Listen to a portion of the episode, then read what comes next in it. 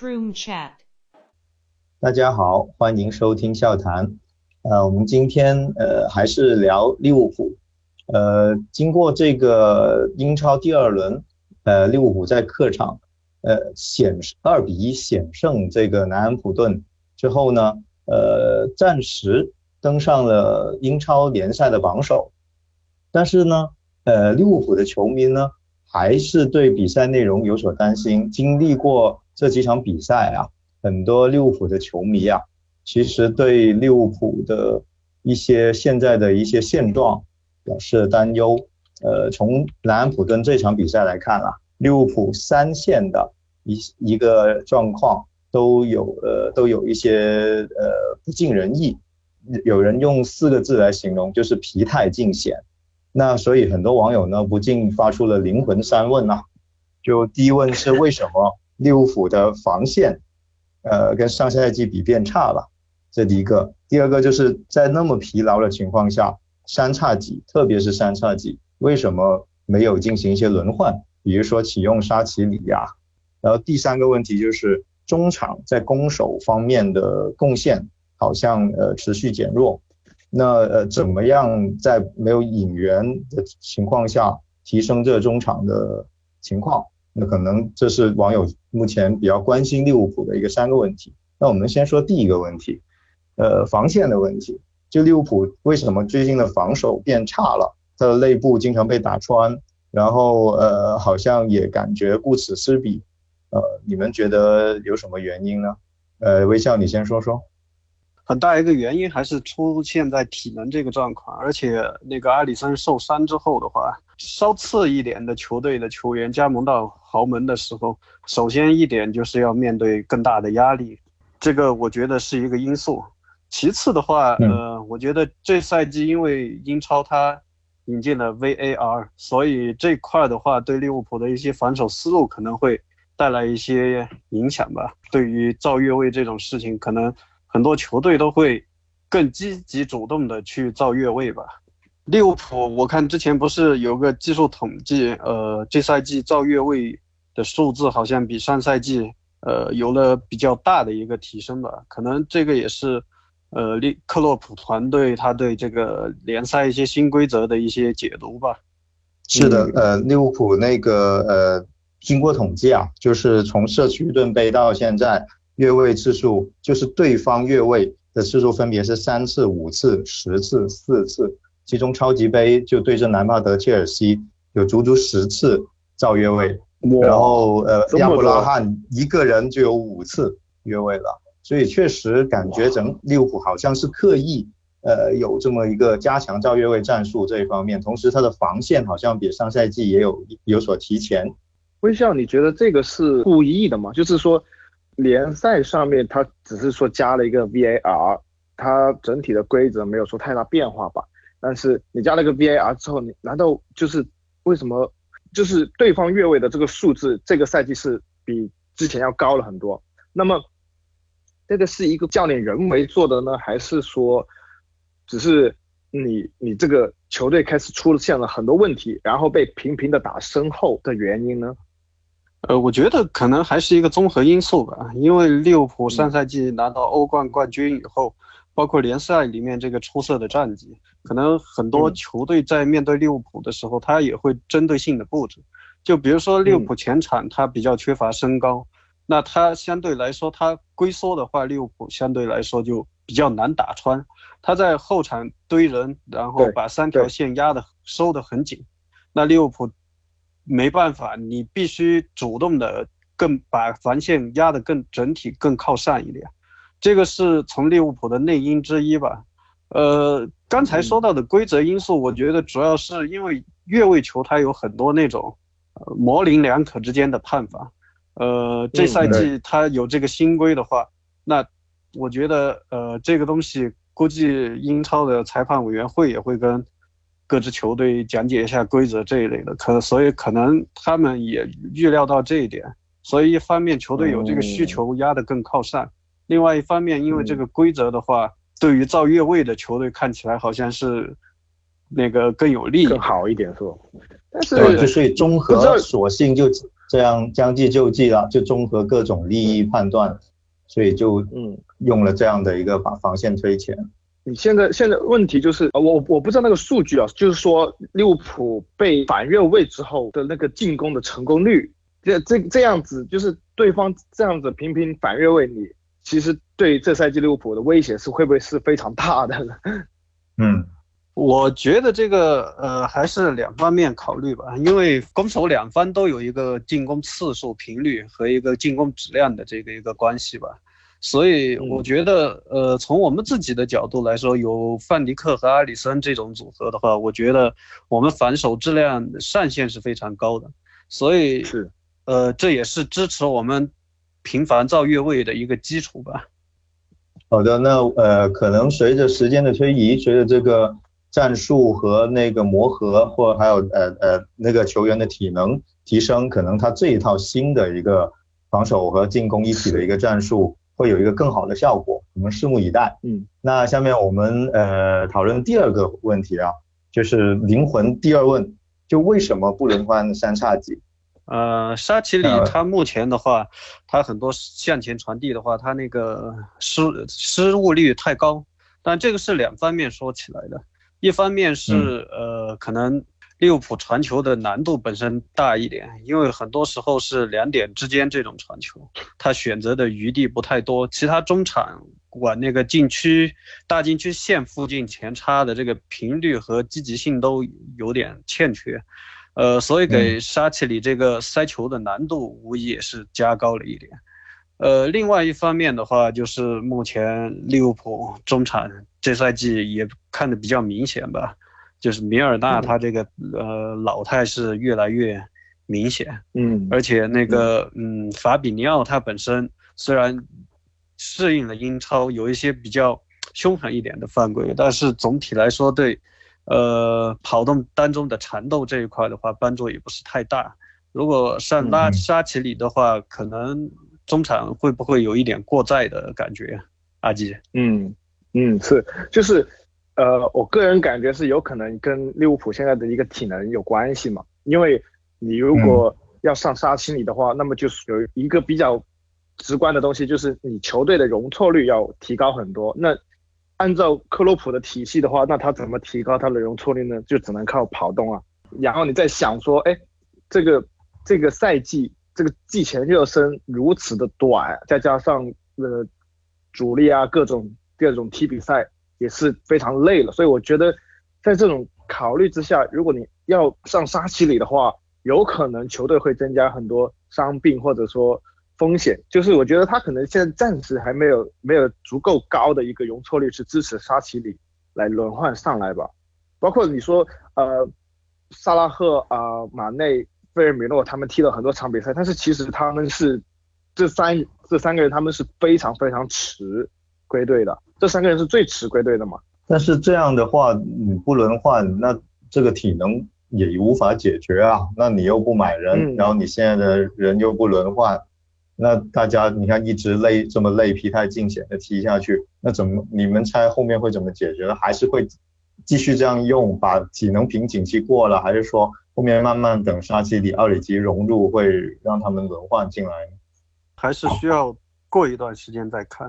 你整个球队体能备战的一个情况，它不是呃一两场比赛它就能颠覆的，因为目前没有那么严重的伤病来颠覆这个事情。因为去年的话，那个大家说的那个最多的集训拉练这个事情，其实我一开始就说，你集训拉练那可能是球队。在战略目标上，就把他那个体能高峰期出现在呃自己预想的一个阶段，就是后来欧冠冲刺那一段。那一段其实大家可以明显的感觉到利物浦整个体能状况是非常好的。所以目前的话，呃，球队刚好也是进入了一个呃体能训练之后的一个疲乏期吧。所以这一场的问题可能会比较大一点。目前你要通过这个来判断球队的整个体能储备高峰期大概出现在什么时候的话，我觉得，呃，论据还是有一点不足。而且这场比赛的话，也是，呃，相对来说它是，呃，差在那个周周中的一个比赛。其实，在欧冠开打之前，球队还有一些调整的时间，所以我觉得单对，嗯，对对，所以单纯从这场比赛来看的话，我觉得只是一个应急应急预案。呃，就像我我微博里也说了，这场比赛只需要一个好结果，过程什么的可以放一放，因为这场估计打完以后球队也可以休息好几天，那可能整个情况又不一样了。好像好像之前克洛普他的球队也有这个，就是之前面一两个赛季利物浦一一旦遇到双线的话，他都会就像这种情况，比如说踢完这场比赛之后会有大概七天的假期，那么这场比赛很多数情况都会在就是让主力再坚持一下这样。好的，那我们期待这个休养生息后的利物浦能更合理运用手上的牌，然后打出我们更希望看到的。一些像之前一样 效率非常高，然后那个体能非常好的一些比赛的一个情况。那我们再聊一下第三个话题，就中场的问题。呃，目前中场呢，第一是比较累，第二是你看，呃，几场比赛下来，中场对呃三叉戟的一个进攻的支援呢，还是比较有限。然后这一场对南安普敦呢，呃，有一个变化，就是呃首发了张伯伦。打中前卫，然后你们觉得张伯伦跟其他的中场有没有一些区别？如果用好他，会对利物浦后续的中场创造力啊等方面会不会有一些不一样的变化呢？按照这上个赛季，然后一一路下一路看下来的话，那么我们现在比较确比较明确的一个位置上面的轮换，那就是法比尼奥那里。法比尼奥应该就是跟杜姆。他们两个人去踢这个轮换的后腰嘛，然后，那么前场该怎么搭配，那就看克洛普踢哪个对手来怎么搭配了。张伯伦的话，我觉得他这个这一场，嗯，比较可喜的是他跟萨拉赫的默契还在，而且萨拉赫也确实需要这么一个插上型的中场来帮他。萨拉赫他本身这个支点能力也是，我觉得是挺挺不错的。那他套他。对，拿球之后回做给张伯伦也好，回做给安诺德也好，都是一个不错的一个选择。所以我觉得啊，张伯张伯伦这场就进攻方面来说还可以，但是嗯，就像我昨天说的，我觉得现在如果你张伯伦要踢这么一个插上型中场的话，因为因为上个赛季一整个赛季，阿诺德其实已经比较比较。呃，比较惯常的就是他不用太管防守的一个东西了嘛，因为他他球队非常依赖他的进攻，所以球队对他的防守的漏洞是就是比较包容。但但是如果这赛季右边路是摆阿诺德、呃张伯伦和萨拉赫的话，我个人会觉得这里面攻击性是我觉得是很好，而且就是像昨天那场比赛。踢啊南安普顿，即便是对方体能高峰期的上半场，利物浦的这个右边路依然能够打出还还不错的一个进攻攻势出来。但是这这三个人的右边路，现在还存现在存在一个问题，就是他们防守是怎么去协调？我我觉得这是一个需要去看待的问题。我不知道是因为呃杜姆他移到去右边补位的这个。呃，不不足够呢，还是说是马蒂普稍微有一点点应付勉有点勉强，但这个我还是不太确定。但是我觉得张伯伦就这一场比赛来看，还是还是非常有希望的。对，呃，张伯伦这一场其实有几个镜头让我们挺深刻的，比如上半场在左路一个外脚背，呃，一个挑传，呃，差点助攻萨拉赫破门。那下半场呢，好几个呃带球中的直塞。也给萨拉赫创造了很多机会。呃，确实，呃，张伯伦他的一个呃前插和创造性是利物浦比较缺乏的。呃，那你你们觉得张伯伦呃能不能起到这个像德布劳内这样的一个作用呢？我觉得很难吧。呃，其实就刚才聊到的这个问题，呃，张伯伦他首先还是一个偏身体一点的球员吧，他本身传球的。呃，视野、脚法，只能算是中规中矩吧。实际上，嗯，你要按德布劳内这个标准来看的话，差距还是挺明显的。而且这赛季，我觉得就目前的人员配置来看的话，呃，我们打强队实际上没什么呃轮换的资本，或者说唯一能期待的后手就是奥里吉这个点怎么用吧。但是实际上，我觉得这个赛季你要以战养战的话，那实际上还是得考虑怎么在那个呃打中下游的球队的时候，让球队的一些不能轮换的人尽量的休息一下，因为这点是比较麻烦的。利物浦上赛季这点也是比较呃存在一个很大的问题，就是在奥里吉爆发之前的话，实际上利物浦你打弱队。呃，或者中下游，你还是必须去满血去跟他们一点一点的 磨吧，才能拿到自己想要的结果。所以这点来说的话，呃，这赛季因为没引进新援，所以这个问题相对来说就会被放大。因为上赛季相对来说还有，毕竟莫雷诺和斯图里奇这样的资源，不管怎么说上去消耗一下还是可以。但这赛季替补席上目前只有 布鲁斯特还有沙奇里这样。能上去消耗一下，而且沙奇里的话，扎叔实际上还是不大放心他首发，所以这一点合理利用资源的话，还是要多考虑在对中下游的时候怎么样能，呃，打开局面吧。其实防守还是那句话，不用太担心，因为下限是非常高的。是我其实有一个问题，就是从从看到张伯伦他在中场的作用来看。就是我我我从看到他这这几场在中中场的一个发挥之后，我在我在想，因为无论他是昨天踢中场中前卫的位置，还是他呃超级杯的时候踢左边前锋的位置，他都有在左路给出一个很漂亮的球给斜插的萨拉赫。最开始萨拉赫的第一个赛季发挥很好很好的那个进球很多的那个赛季，也是很多从左路库蒂尼奥。的给球给到萨拉赫去斜插，那么现在来看，你指望马内是不可能的嘛？凯塔我不知道什么时候出来，啊，别的人，杜姆也好，呃，亨德森也好，包括啊拉纳、米尔纳，他们都没有太太多这种能够传的很好、能够传的很快的这种能力，所以我我在思考啊，不知道会不会。未来会不会这样子发展？就是左左中场是张伯伦，然后右中场可能再补一个杜姆呀，或者是呃亨德森、亨德森这种。嗯，对，因为首先张伯伦他的身体也是伤后是有有点退化嘛。那么有没有可能让张伯伦去发展一下出球这方面呢？我我不确定啊，我只是觉得说，因为这两场他都是有一个这有这么有这么一个传球很漂亮的一个镜头嘛。那而且而且他本身。无论是搭萨拉赫还是搭马内，我觉得都是不没有太多问题的。那我就在想，哎，你如果你左中场还是类似的功能，就是出球的功能，那么你右中场补一个插上型的亨德森也好啊，米尔纳也好啊，会不会就是我不知道之后会不会有这样子的一个试验吧？我觉得，我觉得这一点的话是一个比较不错的尝试，但是。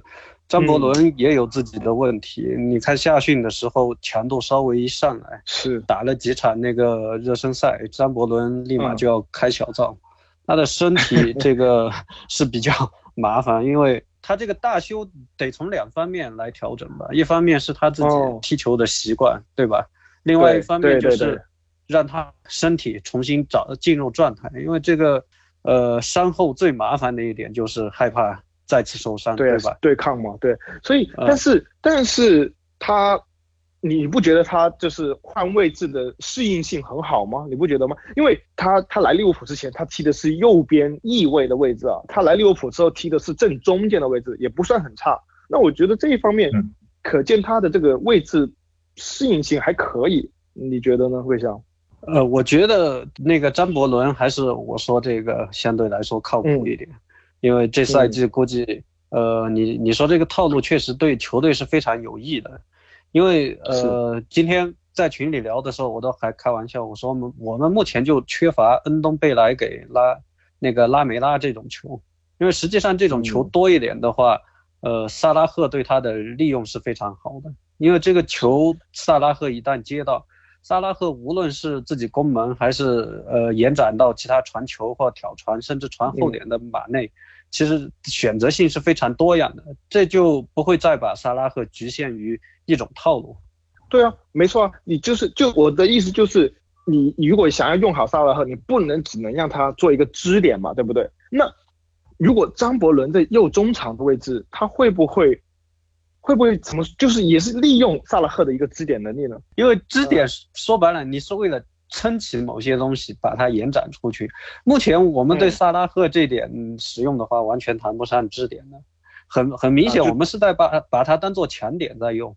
所以这这个点来看的话，从萨拉赫或者球队来说，对于他实际上的呃一个价值吧，都没有充分的挖掘出来。我觉得这个话题呃也也也挺有意思的。然后其实基队和微笑的那个说法其实不冲突。只是机队是更期待这个这个战略呃这个战呃转型，还有这个战术的调整。而微笑呢也赞同，但是他可能是担心张伯伦的一个重伤后的一个恢复和持续度。因为呃就刚才说到的嘛，我们关键是要提升那个对中下游一个低消的能力，而且你从客观是那个 持续使用张伯伦这点来看的话，你这赛季直接就让他呃担那个担此重任。就是打满所有比赛这种期望的话，对对对，这离得有点远。最主要还是要那也没事啊，反正凯凯塔和张伯伦换这个左中场嘛。张伯伦他还有那么长的合同期，对吧？我们对他的使用还是要有一种持续开发的这种 角度。你这么说，怎么说的说的我好像我是那个煤老板一样？不是，我的意思就是有这么一个事业嘛，对不对？结合实际的话。我觉得这种套路应该还是更多的在后面那个低消、低消中下游这种多用一点，然后慢慢的根据张伯伦的他身体状况再把这个对呃范围慢慢扩大，这样是比较合理的。因为就是张伯伦这个身体确实，你看这个开小灶的频率，包括缺训、缺乏训练的这种频率是有点高的，他时不时就缺训了，对吧？不知道是不相信我张伯伦。这这个叫这个也是持那个可持续利用啊。我我知道微笑，你很你也是很想萨拉赫他能够更充分的开发，以及不要只是就是只用他一一个能力嘛，对不对？你也想是他可以做多一点无球穿插，然后做多一点打门的这种这种功能嘛。而那你如果你要做这种东西，那你就要左左中场是一个很很不错、很有传球能力、很有远射能力的一个点，这样。其实你觉不觉得嘛？球队一左一右，马内、萨拉赫这个配置，他我有一个好的传球手的话，他完全可以让对手分不清你究竟强攻的是哪一侧呢？这个东西，马内和萨拉赫都有这个问题吧？马内在左路他是没办法像过去那种单报一条边路，对吧？就像他才来报阿森纳那样，萨拉赫他目前在右路也是一样的。你要让他单报一条边路，他也报不了。但是实际上他能利用的东西很多，这两个点他就需要后面传球手给他们指明一个方向，对吧？你目前的话，进攻模式就最刻板的一点就是，不管你怎么倒，最后到前场还是要么就是边后卫传中，要么就是换到萨拉赫去射门，对吧？只有这两种模式，边后卫传中加萨拉赫射门，嗯。所以你边路传中的话，实际上你对马内这一点的使用也是有一点闲置的嫌疑的，因为马内他这个身体素质，包括他的能力的话，他应该更多的参与比赛，对吧？你不能只把他当做一个，呃，纯粹在左路跑点那个射门的一个球员，这样的话对他来说也是存在一个浪费的因素，还是要看后面，我觉得。对我。我觉得基这个想法还挺挺好，但这微笑也说有道理。你呢？你看库蒂尼奥打这个位置都被人狂打、狂踢。不是，那是因为你没有范迪克那个时候。那范迪克在，难道他会打死那些人吗？跟这个没关系啊，你该伐木还是会伐木他。不，你有你有范迪克在，你你你要明白我我我我之前写的那个前瞻里面，就是范迪克他的一点率是极高的呀。太直线性思维了。呃，库蒂尼奥他如果跟范迪克在同队的话，那实际上他有那个范迪克在后场拿球，包括那个阿里森出球的话，实际上库蒂尼奥他回撤持球这个压力不会特别大。范迪克他可以控制之后再把那个球导到库蒂尼奥脚上。其实目前的话，是这个意思是吧？对，因为有了库蒂尼奥之后，边后卫他不需要再作为这个进攻的主要发起点，他不需要前插到这么深上去。那那你的防守就是始终保持的一个比较好的一个三三到四个人嘛？那你那你那你对大多数的球队防守方面都不用担心了。中场没有人来拿球，所以导致了现在利物浦对两个边后卫的使用是非常依赖的。然后这里面就导致说，哎，你你这样子，你要不你就你的中后卫或者你随便其中一个中前卫一定要拖后一点点，来保持大概有两到三三到四个人的防守。所以他就是有这么一个呃关联性在这里面。嗯，老高这个直线性思维还是。